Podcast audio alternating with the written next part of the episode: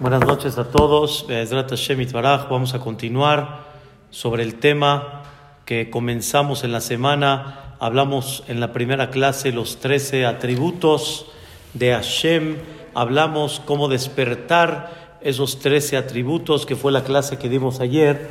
Y el día de hoy, primeramente Dios, vamos a hablar por qué 13 atributos.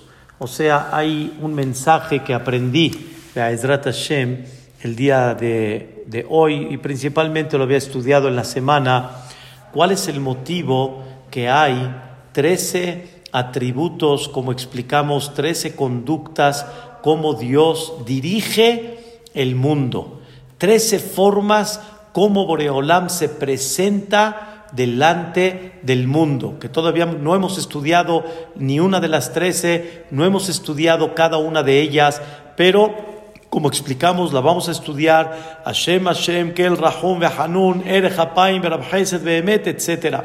Pero vamos a estudiar el día de hoy algo, la verdad, fantástico. ¿Qué mensaje tiene el, el concepto 13? O sea, ¿por qué Yud, Gimel, por qué 13 atributos, 13 conductas, cómo Boreolam se dirige en este mundo hacia toda la humanidad. ¿Por qué? Entiendo, pero vamos a entender, Vedrat Hashem, no 14, no 10, no 12, justamente 13. ¿Qué representa este número en la Torah? Y vamos a ver que hay muchas cosas que realmente su, su fuente y su raíz es el 13. ¿Qué representa esto?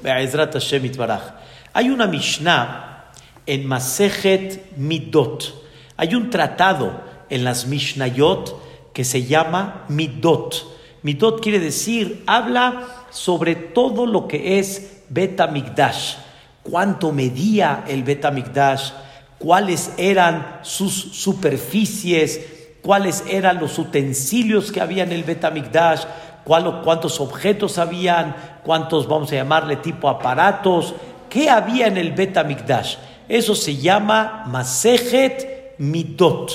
Y en esa Mishnah está escrito que Am Israel, cuando subían al Bet Amikdash, ¿por qué digo cuando subían? Porque como ustedes pueden ver, cuando uno va al Kotel Amaraví, va uno subiendo, aunque realmente el Kotel Amaraví está en un punto bajo, pero sin embargo, una persona para ir al Bet Amikdash tenía que subir, escalar en el sentido figurado. Se le llama Har Abai, la montaña que en ella, en esa montaña, estaba el Bet Amigdash, estaba la casa de Dios. Har Abai, la, la, montaña donde estaba la casa de Dios. Y realmente el Bet Amigdash estaba colocado, ¿sí? En la, en la cima de una montaña, ese se llama Harabait. Ahí, en ese lugar donde estaba el Bet Amigdash, había una mejitza. Mejitza, como ustedes saben, mejitza quiere decir una separación. Así como una mejitza separa entre la parte delantera, la parte trasera, separa, por ejemplo, entre el sector masculino, el sector femenino. En el Betamigdash había una mejitza, se llamaba esa mejitza, se llamaba el soreg, así se llamaba. Esta mejitza, ¿qué función tenía? Ustedes saben de que realmente en el Betamigdash no nada más Am Israel podía sacrificar en ese Betamigdash, sino también, como Shelomo Amelech mencionó, como está escrito en el libro de Melahim cuando se inauguró el Betamigdash, Shelomo Amelech dijo: En este lugar también van a poder venir todas las naciones del mundo y van a poder pedirle al Melech Haolam, al Rey, al Creador, del mundo. Es una cosa interesante. Entonces, en este lugar había una mejizá, antes de llegar al Betamigdash, había una mejizá en la cual decían las naciones pueden llegar hasta acá. Y Am Israel puede todavía mucho más adentro. ¿Saben ustedes la famosa historia de Hanukkah? La famosa historia de Hanukkah, en la cual lucharon los Yevanim en contra, escuchen bien, de la filosofía de Am Israel. Fue una lucha en la filosofía de Am Israel. Fue un tema, queridos hermanos, que duró mucho tiempo. Todo el mundo sabe que fue el milagro de Hanukkah. El milagro de Hanukkah fue que Am Israel pudo eliminar ese dolor de cabeza de los Yevanim que querían Barminan destruir la espiritualidad de Am Israel. Escuchen qué cosa tan interesante. No querían destruir ellos al Am Israel, querían destruir a la espiritualidad de Am Israel. Y en ese momento los Yevanim lucharon en contra de lo que representa a Israel, la Torah Agdosha.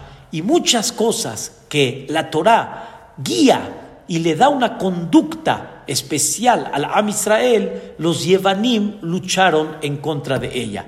Y ese es el Nes de Hanukkah. El milagro de Hanukkah, ¿qué representa? El milagro de Hanukkah representa que Baruch Hashem Boreolam, por su generosidad, nos hizo milagros para seguir manteniendo esa espiritualidad de Am Israel.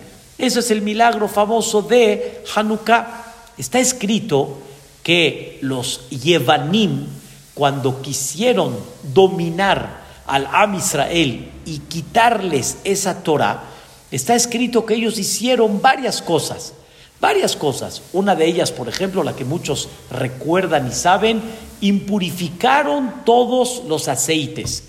O sea, los aceites tienen que tener una pureza y ellos impurificaron esos aceites. Quiere decir, ellos decían, si tú mandas el aceite a un laboratorio, el laboratorio no va a distinguir entre un aceite puro y un aceite impuro. Ferchi, es lo mismo.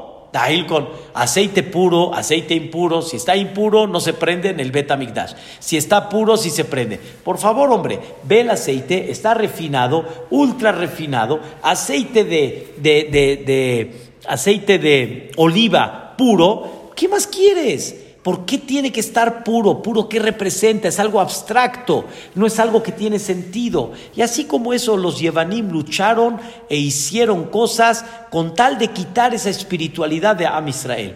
Está escrito de que cuando ellos llegaron al Bet entonces, aparte que impurificaron los aceites, aparte de que hicieron todo un, un, problema en el Bet está escrito que cuando llegaron a esa mejitza, cuando llegaron a esa separación que les platiqué al principio de la clase que se llama el Soreg, escuchen bien, hicieron en ella 13, eh, orificios, o sea, rompieron de esa mejitza, rompieron 13 orificios.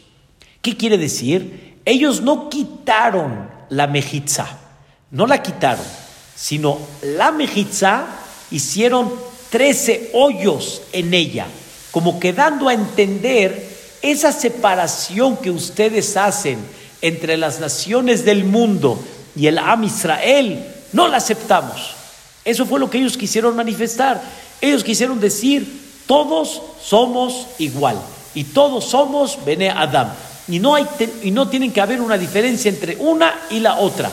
Entonces, la pregunta es, ¿por qué ellos hicieron 13 huecos en esa mejitza? ¿Qué representa ese concepto número 13? ¿Por qué justamente rompieron esa mejitza en 13 lugares? No hicieron un, un, eh, no hicieron nada más un daño en esa mejitza, no la quitaron completamente, hicieron 13 golpes en esa mejitza. ¿Qué representa? ¿Y por qué justamente este número 13? La respuesta, queridos hermanos, vamos a estudiar el día de hoy algo maravilloso, algo fenomenal. Dice la perashá de Kitizá. La perashá de Kitizá es la perashá donde habla del becerro de oro. Ahí, en esa perashá, es donde la Torah nos platica la historia del becerro de oro. ¿Vamos bien, Gastón? ¿En, el este? Perfecto. Está platicado el becerro de oro. Escuche bien, Mary, preste bien atención porque es un tema muy interesante. Nos cuenta la Torah que cuando el pueblo de Israel ya hizo el becerro de oro, Moshe Rabbenu le pidió a Dios perdón por el Am Israel. Por favor, no elimines al pueblo. Por favor, aplica tu misericordia, como ya hablamos antier en la clase. Y está escrito ahí, escuchen bien, en esa perashá, está escrito que, que le dijo a Kadosh Barujú a Moshe, Beniflinu ani ve ameja, o sea, eh, perdón, le dijo Moshe a Dios, Beniflinu, haz una separación, haz un, un, eh, manifiesta, Boreolam, un punto específico donde Moshe y tu pueblo, ¿sí? Vas a separarlos, Mikol Ha'am Asher al Peneja Adama, de todas las naciones que hay en el mundo entero. ¿Qué, qué significa? Le dijo Moshe Rabbenu a Boreolam, por favor, demuestra que Am Israel es un pueblo especial. Es un pueblo que en él se va a ver la presencia de Hashem Itbaraj. Y vas a demostrar que ese pueblo tiene una conducta, escuchen bien, fuera de la naturaleza. O sea, no tiene una explicación natural cómo siguen en pie, cómo siguen como un pueblo. Dice Moshe Rabbenu Beniflinu ani ve ameja, por favor, haz un acto en la cual demuestra que este Am Israel es algo que representa la presencia de Hashem Itbaraj. En ese momento, ¿Qué le contesta Dios a Moshe en la Torah? ¿Qué le contesta? koret berit. Voy a hacer un pacto contigo. ¿Cuál es el pacto? Escuchen bien. Neged kol ameja, o sea, frente a todos los pueblos, voy a hacer maravillas. Con el Am Israel voy a hacer maravillas. Asherlon bejola aretz ubjola goim, que nunca van a ser vistas en el mundo y en todas las naciones. am asheratabe kirbo, le dice Dios, le dice Moshe a Dios que todo este pueblo, Am Israel, vea que tú estás dentro de él. Atabe kirbo, kimaase Hashem porque Am Israel es tipo el tesoro de Hashem Itbaraj. Y ahí es donde Dios le promete a Moshe Rabbenu, escuchen bien, las trece conductas de misericordia divina en el Am Israel. Quiere decir que de dónde vemos que tenemos una conducta diferente y especial sobre Am Israel mucho más que todas las naciones del mundo por las trece, los trece atributos de Hashem Itbaraj, que ahí es donde puso Boreolam el punto donde separa entre Am Israel y Umota Olam y todas las demás naciones. Esto, Rabotai, tiene algo impactante. Quiere decir que nosotros, al tener estos trece atributos en especial, eso es lo que nos ha protegido en una forma muy especial. Cuando hemos visto Nisim Beniflaot, cuando hemos visto milagros y maravillas en el Am Israel, esto ha sido por Yud Gimel Midochel Rahamim. Esto ha sido por los trece atributos de Boreolam sobre el pueblo de Israel en una forma muy especial. O sea, la existencia de Am Israel hasta el día de hoy, la conservación de Am Israel espiritualmente y de alguna manera todo lo que se ha visto en forma particular, cómo Am Israel se ve en él, la mano divina, es porque Dios aplica en el Am Israel de forma especial los trece atributos. ¿Y cómo se aplican? Como explicamos ayer, cuando tú los pides, cuando tú le dices a Dios, aplícalos, hay un pacto que Dios los va a aplicar. Y por eso, justamente que nos diferencia entre el mundo y Am Israel, Yud Gimel Midot Shel Rahamim, los trece atributos de Hashem Itbaraj. Por eso, los Yevanim, cuando quisieron romper esa filosofía, ¿qué hicieron ellos? Hicieron trece brechas, hicieron trece hoyos para manifestar que lo que ustedes dicen que tienen algo especial con una conducta de 13 atributos, nosotros no la aceptamos. Nosotros no la podemos recibir. Y el mundo realmente ha sido testigo cómo Am Israel sigue con esos 13 atributos en forma muy especial. Como les dije y como en muchas ocasiones se ha visto, que muchos dicen, síganle pidiendo a su Dios, porque realmente nuestra lógica delante de ustedes no tiene explicación. Pero para nosotros, ¿cuál es la explicación? Que Boreolam aplica la misericordia en contra de esa naturaleza y a Kadosh Barujú, cuando hay tefilá, cuando hay gritar a Boreolam, aplica los trece atributos tuyos que conduces el mundo, se ve en el Am Israel en una forma muy especial. ¿Qué creen? Hace, hace unos pocos años, donde estaba Am Israel con el problema de Asa, y el problema de los misiles, el problema de que Boreolam les dio la inteligencia a Israel del famoso Kipat Barzel, ¿sí? lo que es el antimisil, una cosa impresionante. Le preguntaron a varios de los, de los este, estrategas árabes que estaban lanzando los misiles, les preguntaron, bueno, caray, ¿no tienen ustedes puntería? O sea, ustedes mandan el misil y no lo mandan con una puntería. Y ellos dijeron, esto, fue, esto salió en, en, eh, en CNN, en una entrevista que le hicieron a uno de ellos. Y él dijo, ¿puntería? Claro que tenemos, pero no entendemos qué pasa después. no entendemos qué pasó con el misil. ¿Qué pasó? ¿Quién lo desvió? ¿Qué pasó con él? Es una cosa impactante.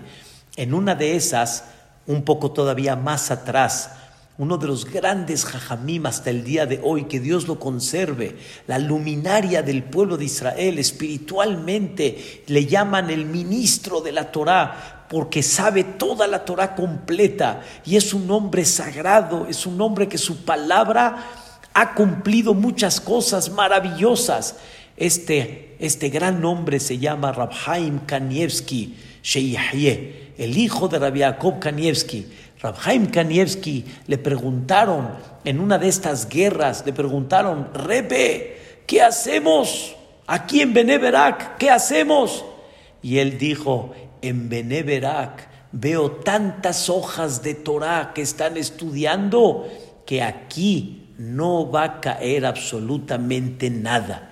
Y, se impactó la gente de una forma impresionante cómo no cayó, uno solo no cayó. ¿Qué creen? De repente cayó un misil, ¿sí? Exactamente cerca de Beneverac. Y todos dijeron, ahí está, cayó. Fueron, checaron y no cayó en Beneverac, cayó afuera, cerquita pero en Beneverac no cayó. Una cosa, la verdad, impactante. O sea, Ver la mano de Dios es impactante. La guerra de los seis días, queridos hermanos, no, tiene lógica.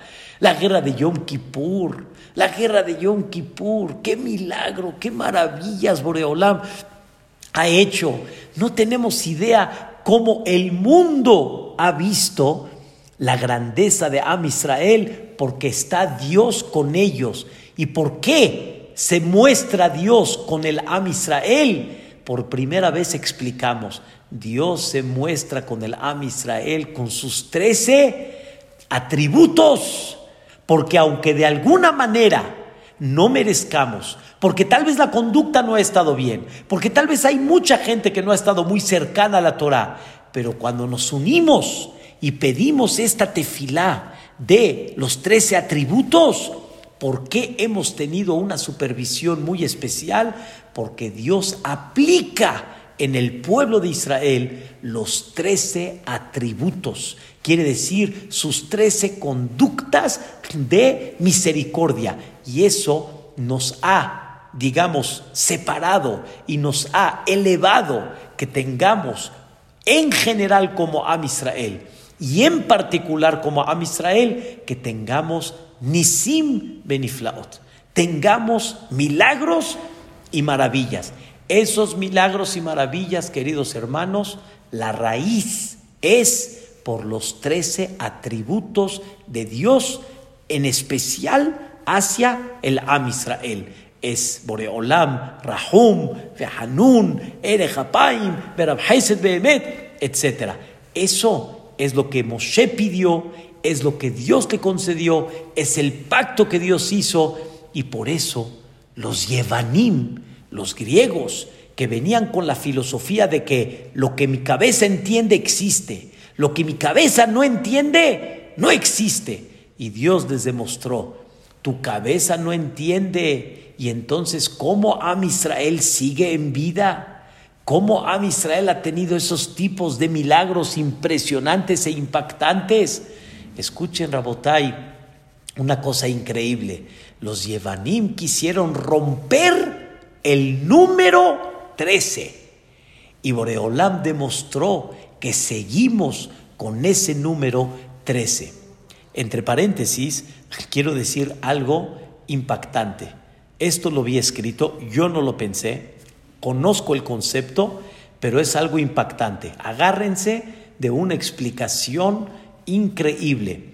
Ustedes conocen que en muchos lugares del mundo, como en Estados Unidos, omiten el número 13. ¿Existe el piso 13? No. Del 12 se pasan al 14. Dicen que el 13 que de mala suerte que no. Vi una explicación impactante. Hay un concepto que se llama que hay veces una persona no sabe lo que actúa, pero en el subconsciente, lo que le llaman en el fondo, en el alma de, de, la raíz, sí hay un motivo el por qué. ¿Saben por qué el mundo quita el número 13? Porque no aceptan ese número 13 que da una conducta especial sobre Am Israel. Y ellos quieren quitar, en el subconsciente estoy hablando, quieren quitar el número 13 los trece atributos de Hashem Itbaraj, que son la promesa sobre Am Israel, Beniflinu Anibe Ameja, eso quieren decir ellos, no, no existe, no lo hay, no puede ser. No es casualidad, Piénsenlo, de alguna forma tiene un fondo muy interesante dentro de esto. Queridos hermanos, vamos a comprender el día de hoy cuál es el motivo realmente de este número 13. Ya entendimos que el 13 representa los 13 atributos. Y estos 13 atributos es lo que el Goy ha querido luchar en contra. Pero los trece atributos es lo que nos ha protegido y lo que nos ha dado una elevación y lo que nos ha dado milagros y maravillas durante todas las épocas hasta el día de hoy. Pero ¿por qué justamente Dios se presenta delante del mundo con trece conductas de misericordia. ¿Por qué no con 10? ¿Por qué no con 12? ¿Por qué justamente con 13? Quiero decirles, queridos hermanos, que hay varios ejemplos, varios ejemplos del número 13. Varios ejemplos, hay varios. Uno, 13 atributos de Dios. Dos, escuchen bien, ¿cuántas verajot hay en la amidad de las que pedimos? Quiere decir, hay en la amidad tres partes. Alabanza, petición y agradecimiento. Alabanza, reconociendo la grandeza de Dios. Ya reconoces la grandeza de Dios, pides. Después de que terminas de pedir, agradeces. Hay tres verajot al principio, tres verajot al final, y cuántas verajot hay en medio que pedimos, desde Atajonen hasta Shema Kolenu, ¿cuántas verajot hay? Trece. Atajonen, Ashivenu, Selah Lanu, Reena Beoñenu, Refaenu, Barejenu, Tekabe Shofar, Ashiva Shofetenu, Laminim Velamalshinim, Ala Tzadikim, Tishkon Betoch, Etzemach David Abdeja, Shema Kolenu.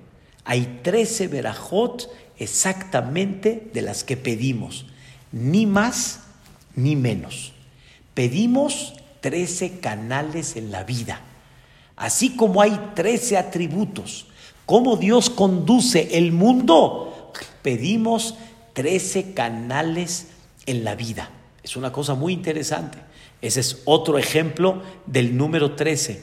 También es muy interesante saber cómo la Torah ¿sí? La Torah escrita tiene 13 formas como entenderlas. Se llama en hebreo Yud Gimel Midot Torah Nidreshet Bahem. Eso lo decimos antes de Odú. Rabbi Ishmael Omer, Pishlosh Esre Midot Torah Nidreshet. Quiere decir, la Torah para que tú la puedas entender, tienes que estudiarla con 13 reglas. Hay 13 reglas para poder entender la Torah. Calva Homer, Gezerah mi Binyan Ab. Ahorita no voy a explicar todo. Son 13 reglitas para poder estudiar la Torah. Está muy interesante. ¿Qué creen? Normalmente, cuando Dios habló con Moshe, Dios habló con Moshe y Moshe le explicó a Aarón, Aarón le explicó a los ancianos, los ancianos le explicaron al pueblo de Israel. O sea, la Torah fue pasando, este, digamos, de maestro, alumno, alumno, hasta llegar a todo el Am Israel. Sin embargo, la Torah nos platica que trece veces Dios habló con Moshe y con Aarón. ¿Están escuchando también? Qué increíble. Eso lo trae el comentarista Rashi en el libro de Vaikra. Está escrito que Amar Biudá, trece veces Dios habló con Moshe y Aarón. Con Moshe y Aarón. Por eso la Torah dice, Vaidaber Hashem el Moshe ve el Aarón lemor. También está muy interesante porque justamente ahí el número 13 cuando Dios pactó con Abraham vino el Brit Milá.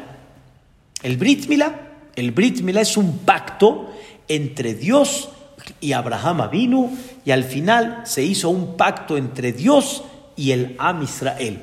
El Am Israel está cumpliendo un pacto al hacer el Brit Milá. Y Dios también va a cumplir ese pacto al ver que hacen el Brit Milá.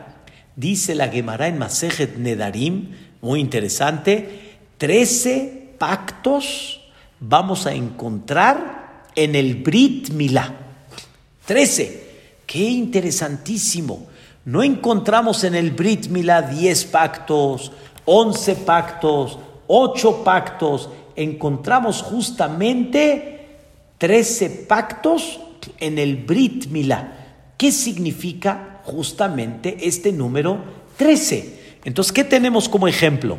Tenemos los 13 atributos de Hashem Itbaraj.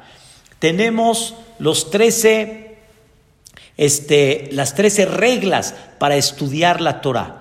Tenemos las 13 verajot de la amidad. Tenemos 13 veces que Dios habló con Moshe y con Aharón. Tenemos 13 pactos que Dios hizo para el Brit Milá. ¿Qué significa estos 13? ¿Qué significa el concepto? La respuesta dice el Gaón de Vilna, dice algo maravilloso. El número 13 suma la palabra, escuchen bien, Ehad. Ehad. Aleph es uno. Het, ocho. ¿Cuánto llevamos? Nueve. Dalet, cuatro. Nueve y cuatro, trece. La palabra Ehad significa trece. Entonces, ¿qué representa el número trece? Ahdut, unir, unir dos cosas y hacerlas qué? Ehad, hacerlas una sola. Entonces, el número 13 no es nada más 13. El número 13 representa qué? Unión. Y por eso, normalmente muchas cosas se presentan con el número 13 porque es la forma como unes. Escuchen bien, el Brit Milá viene a unir el cuerpo y la Neshama y el alma de la persona. Es verdad que cuando una persona nace, ya viene con una Neshama. Pero cuando la Neshama se une y se hace una con el cuerpo, en el momento del Brit Milá. El Brit Milá es la que provoca ese acto que la Neshama se, se, se una en una forma completa con el cuerpo. Ese es el concepto de los trece pactos que se hicieron el Brit Milá. Y por eso el cuerpo cuando se santifica, el cuerpo se santifica cuando le hacen el Brit Milá. Y por eso el Brit Milá tiene cosas muy elevadas y cosas muy interesantes. Las trece reglas para estudiar la Torah es la que me une entre la Torah escrita y la Torah oral. Tenemos la Torah escrita y tenemos la Torah oral. Y el número 13 me une entre la Torah escrita y la Torah oral. Les voy a dar un ejemplo interesante. Cuando nosotros hablamos del tefilín, el tefilín, la Torah me dice que hay que colocarlo acá, ven eneja, aquí. Y nosotros, ¿dónde lo colocamos? Aquí arriba no lo, no lo colocamos acá. Según la traducción literal de la Torah, tendría que haber, dicho, tendría que haber sido acá. Pero la Torah oral me enseña cómo debes de entender ese concepto que se llama Ben Eneja. Y por ejemplo, viene la Torah y te dice en otro lugar, no te arranques los pelos de entre tus ojos por el fallecimiento de un ser querido. Quiere, decir que ahí ves una persona cuando pierde el ser querido, por desesperación se va a arrancar los pelos. Viene la Torah y te dice, no te dañes, no te arranques los pelos. Pero ¿cómo utilizó ahí la Torah el término? No te arranques los pelos de entre tus ojos. ¿Quién tiene pelos aquí? Yo no tengo por lo menos. Aquí no hay forma de, de arrancarme pelos. Si me voy a arrancar pelos, ¿a dónde? Acá. Aunque tampoco aquí tengo, pero de todos modos, aquí la persona tiene pelo. Entonces viene la Torah y te dice, no te arranques los ojos de entre tus pelos, o sea, de acá.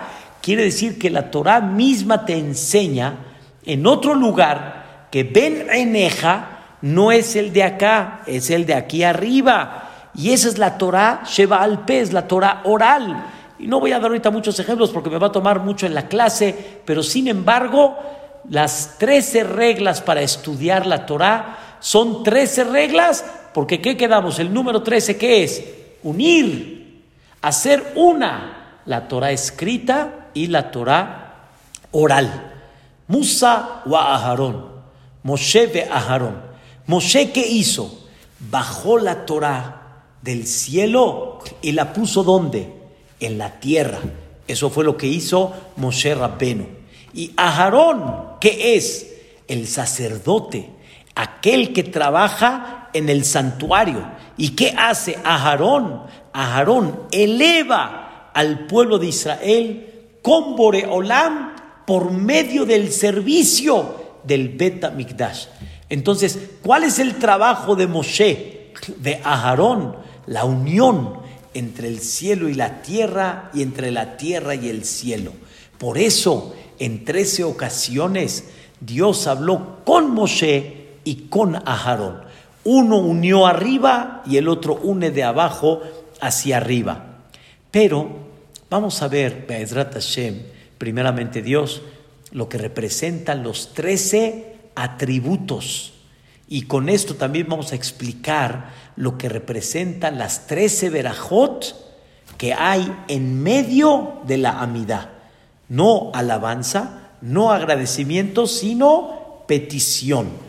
Y vean qué cosa tan bonita vamos a aprender el día de hoy. Ayer explicamos que los trece atributos es una tefila, es un rezo, aunque es un versículo de la Torah, pero sin embargo, esos versículos de la Torah, Dios se los enseñó a Moshe como un rezo. Un rezo quiere decir, pídele a Dios, ¿qué le voy a pedir? Tú Dios conduces al mundo con trece atributos, aplícalo. Los trece, uno de los trece, cuatro de los trece, aplica los trece atributos y sálvame de la situación en la que estoy. Ayúdame a salir del problema que tengo. Eso fue lo que hablamos ayer. Vamos a dar hoy algo más todavía que esto. No nada más los trece atributos, queridos hermanos, es una tefila en la cual le pedimos a Dios que aplique esos trece atributos. Y por eso hay que entenderlos, porque la pregunta es, ¿qué estás pidiendo? Sino también hay algo más.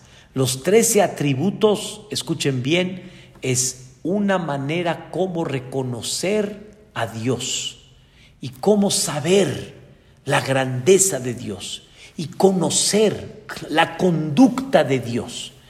Quiero que sepan, queridos hermanos, algo muy importante. Hay una frase que dice, Dios beatzmutó, rahok, rahok.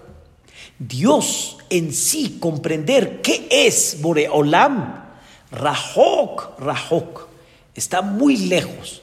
Tú nunca vas a poder comprender en el cerebro humano qué es Dios, quién es Dios.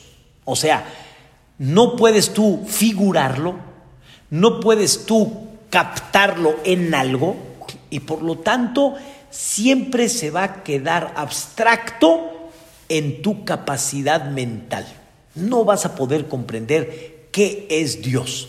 Sí, vas a poder comprender qué es una mesa, qué es una silla, qué es un ejal, qué es una teba, qué es una computadora, pero tú nunca vas a poder entender qué es Dios. Y por eso a Dios, ¿cómo le llaman? Kadosh. Ata Kadosh. Tú, Boreolam, que eres Kadosh. Porque no podemos comprender qué es. ¿Ok?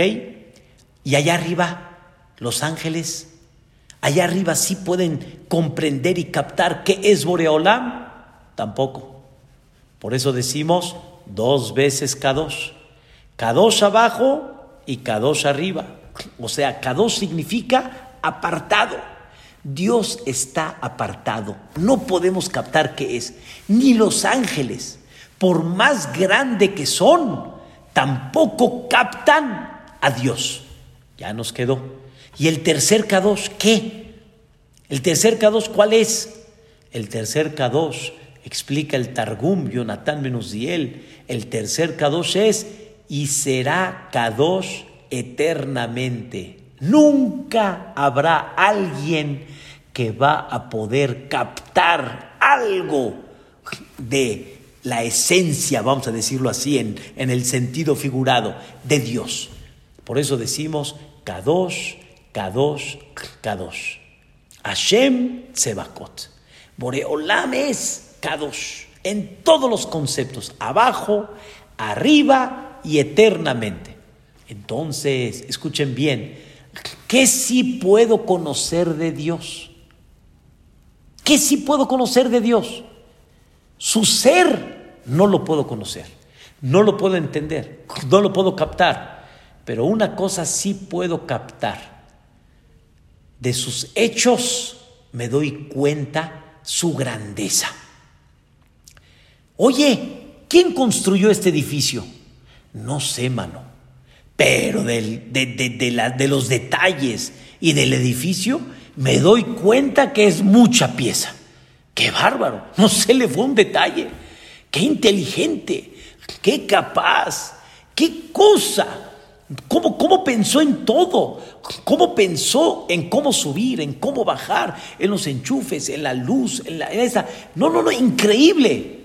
Del edificio te das cuenta la sabiduría del arquitecto, del ingeniero, pero no lo conoces. Del mundo yo puedo conocer la grandeza de Dios.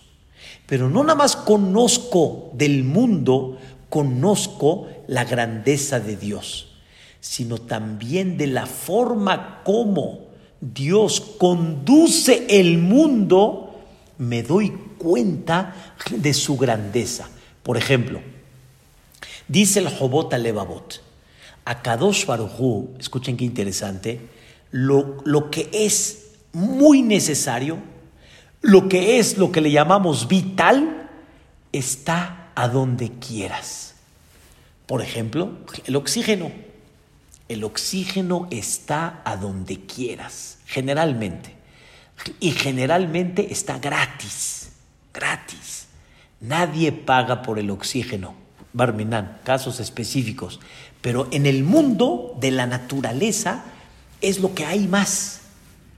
Lo que no se necesita tan vital, pero sigue siendo vital, es el agua. El hombre no puede vivir sin respirar, pero el hombre puede vivir unas horas sin tomar agua. El agua es muy necesaria.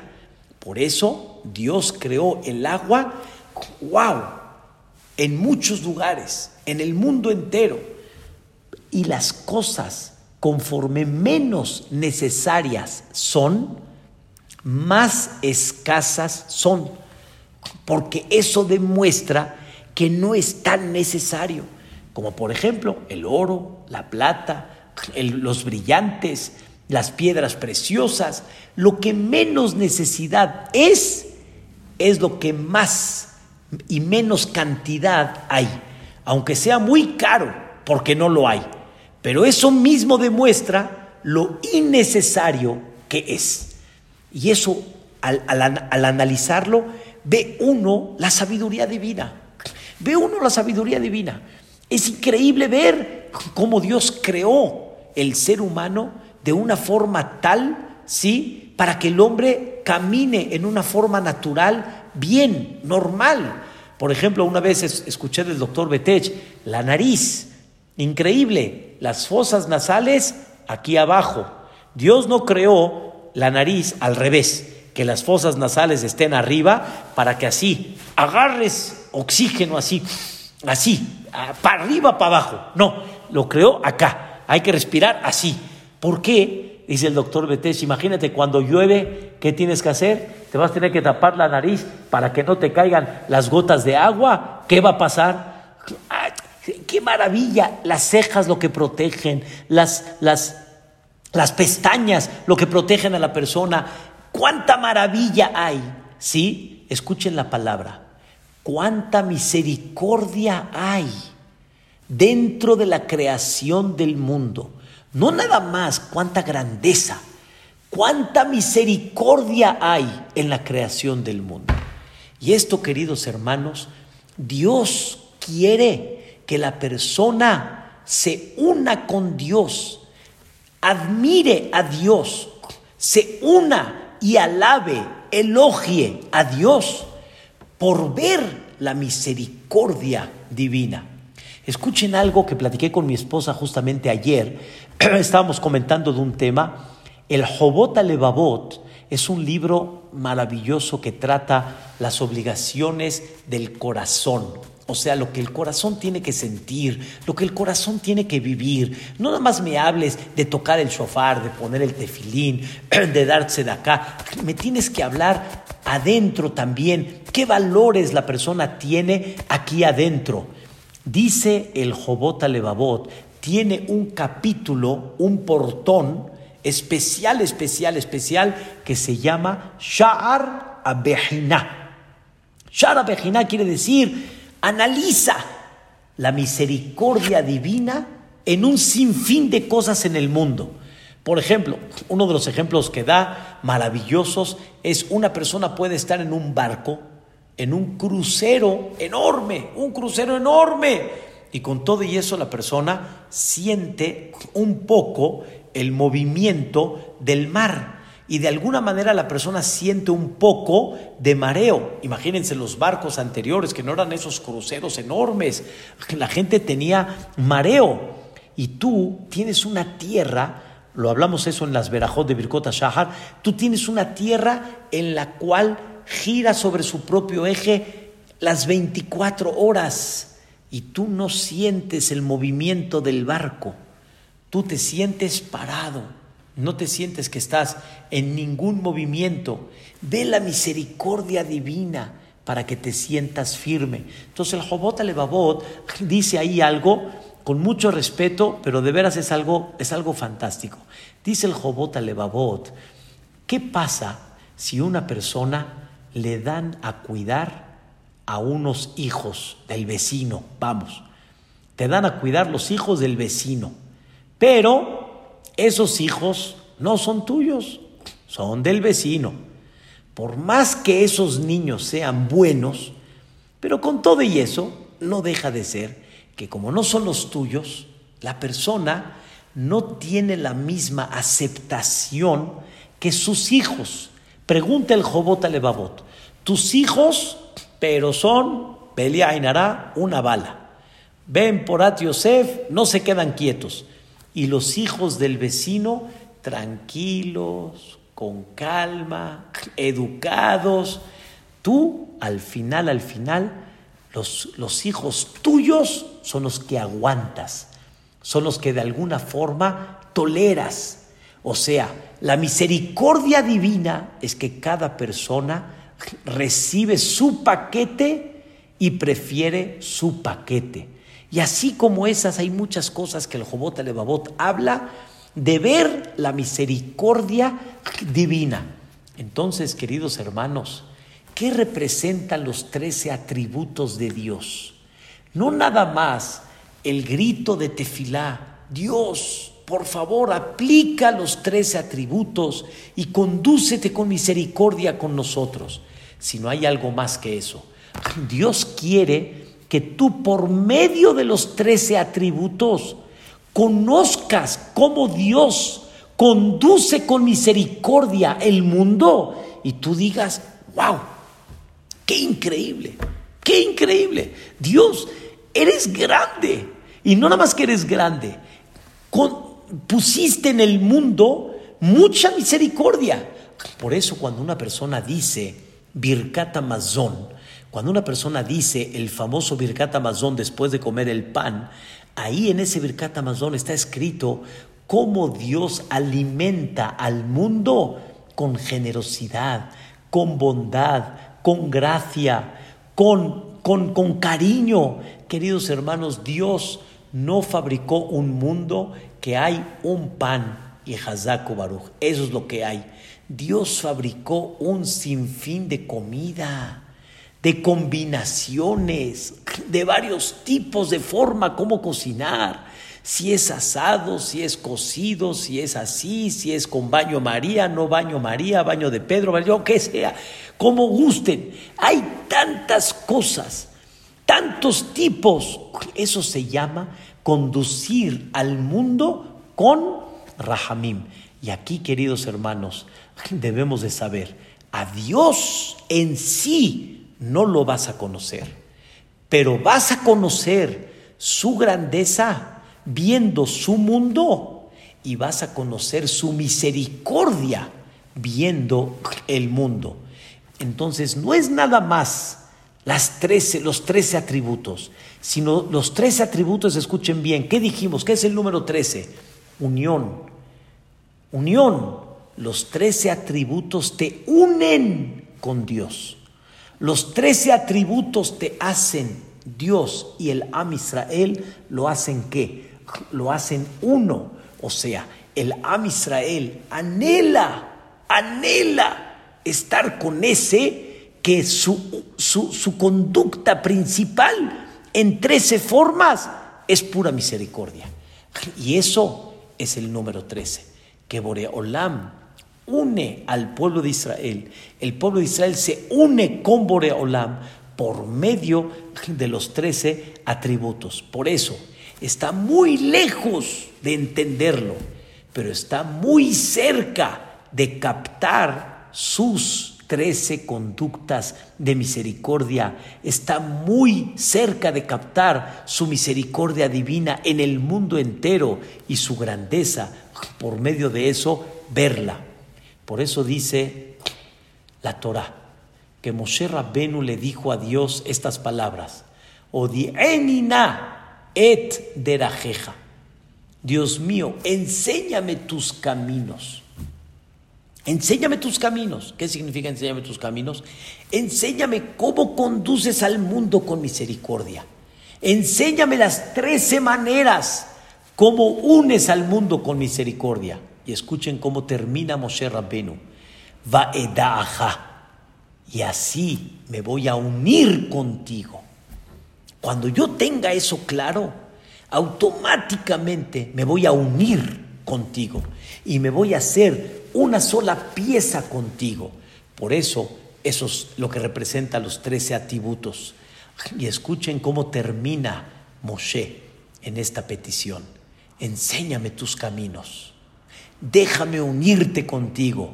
Y escuchen bien, y al saber tus trece caminos, al saber lo misericordioso que eres, le manem sahen voy a encontrar gracia en tus ojos.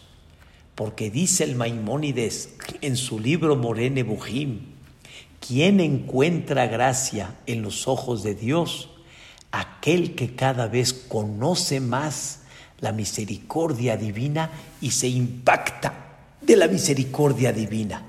No nada más el que cumple la Torah, sino el que cada vez lo conoce más y conoce sus caminos.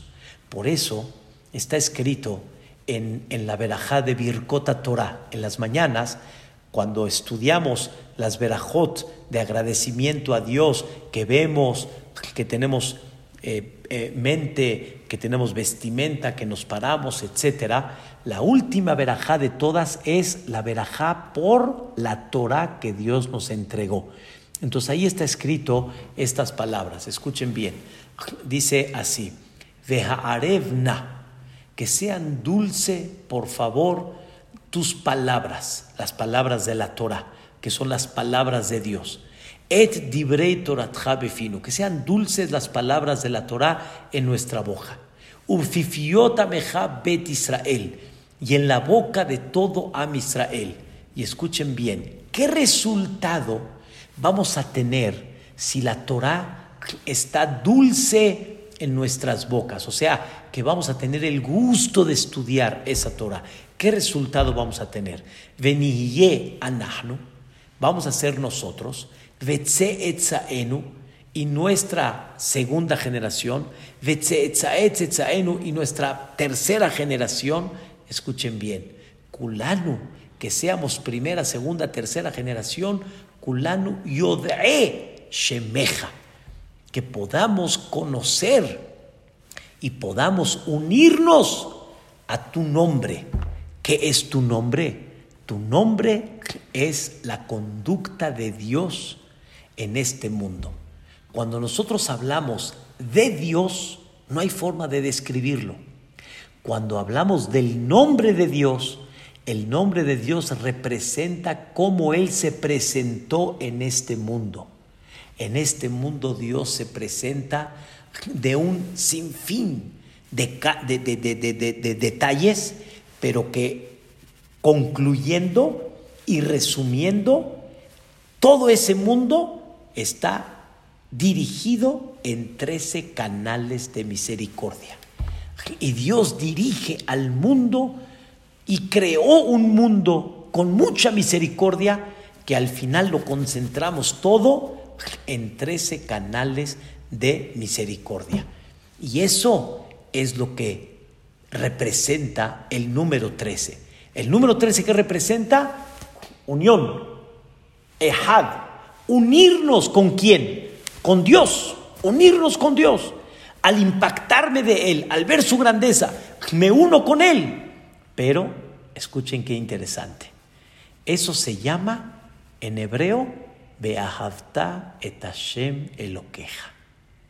Ama a Dios. ¿Cómo? ¿Cómo le hago para amar a Dios? Observa los trece atributos. Observa cómo el mundo está lleno de misericordia y entonces vas a entender su grandeza. Y como dije acá en, en, Shabbat Kodesh, me da pena decir el ejemplo, nada más, tómelo como un ejemplo, nada más. Hay gente que admira a Messi. Hay gente que admira a, yo qué sé, X artista, Michael Jackson. Hay gente que admira a X, a, Cantinflas, aquí en México. Así, a wow, en su momento, o hoy en día a cada uno, wow, wow, wow, wow. Y entonces, cuando tú lo admiras y lo ves en persona, ¿qué quieres? Pedirle un autógrafo. ¿Me da un autógrafo? Escuchen, queridos hermanos, pídele un autógrafo al Melech Malgea Melachim, al Rey de Reyes, al Creador del mundo. Ese fue el quien creó ese artista que tú ves. Ese no salió así nada más. Dios lo fabricó, Dios lo creó. Cuando tú escuchas una voz, una voz privilegiada, una voz de un niño, por ejemplo, wow, te, te impactas. No es Él, Dios creó esa voz. Y Dios creó cosas tan maravillosas. Queridos hermanos, por favor, analicen un poco la misericordia de Dios. Creó voces en el mundo que te deleitan. Creó voces en el mundo que te inspiran. Creó voces en el mundo que te relajan. Todo eso Él lo creó. Impáctate de Boreolam. Y eso se llama los trece atributos de Dios. Y eso te debe de provocar que admires a Dios, elojes a Dios y te unas con Dios. Y ahora escuchen algo increíble. Eso es la mitzvah, et Hashem queja. Amarás a Dios. Entonces ya entendimos cómo se ama a Dios. Ahora escuchen la tercera. Y Bezrat Hashem va a ser parte de lo que vamos a platicar mañana. Ya entendiste la grandeza y la misericordia de Dios, ya te impactaste de cómo conduce con misericordia al mundo entero. Ahora Dios dice, ¿y tu hijo no te gustaría comportarte de esa manera? ¿No te gustaría ser como yo soy? Tú no eres yo, pero como yo me comporto, ¿no te gustaría comportarte? Ay, Dios mío, ¿cómo crees que yo me voy a comportar como tú? Si tú eres Dios y yo soy ser humano. Sí, tú eres ser humano, es verdad, pero no puedes ser tú también misericordioso, generoso, bondadoso, paciente, humilde. No puedes trabajar eso y no puedes ser como yo. O sea, ¿por qué la gente quiere admirar y hacer mucho de lo que hacen los artistas. ¿Y por qué tú no quieres hacer lo que Dios hace? ¿Por qué no? ¿Por qué eso sí lo admiras? ¿Y por qué lo tuyo, lo que realmente te va a dar felicidad y tranquilidad, por qué no lo quieres imitar? Ese va a ser el tema que vamos a hablar mañana de los 13 atributos de Boreolam.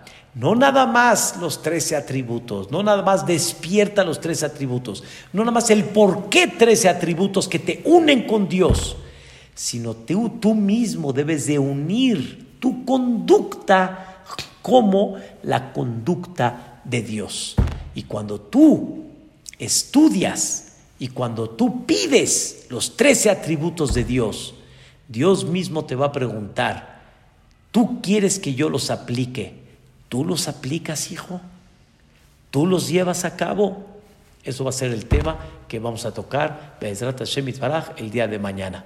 Primeramente Dios, que Boreolam nos ilumine con esos 13 atributos y que Bezrat Hashem comprendamos que ese número 13 representa unir. Nos une Boreolam con Él. Nos une Boreolam con muchas cosas, la Torah oral, la Torah escrita, el Brit Milá, el cuerpo con la Neshama, la Torah, este, Moshe Rabbenu y Aharón que unen el cielo y la tierra, la, tierra y el cielo. Igualmente nosotros con Bore Haolam, esos trece atributos que son la conducta maravillosa divina hacia el mundo entero. Que descansen, buenas noches y Bezrat Hashem, que podamos tener pronto una Shana Tova Umetuka. Azak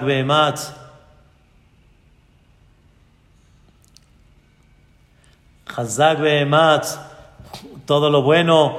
Quiero felicitar a, al señor Jaim Suet que le nació un nieto el lunes, Be'edrata Shemit Baraj. Todo lo bueno de Argentina, Besiata Dishmaya. Gracias, muchas gracias. Qué gusto saludarlos a todos. Señora Senado, ¿cómo estuvo hoy? Ahí vamos, Baruch Hashem. Me da gusto. Más alto, Jaim Sued, todo lo bueno al abuelito feliz. Sí, Bezrat Hashem, Itzhak Ben Sara, que tenga refuah shelema. Primeramente Dios, refuata nefesh, urfuata guf. Bezrat Hashem, Itbarach.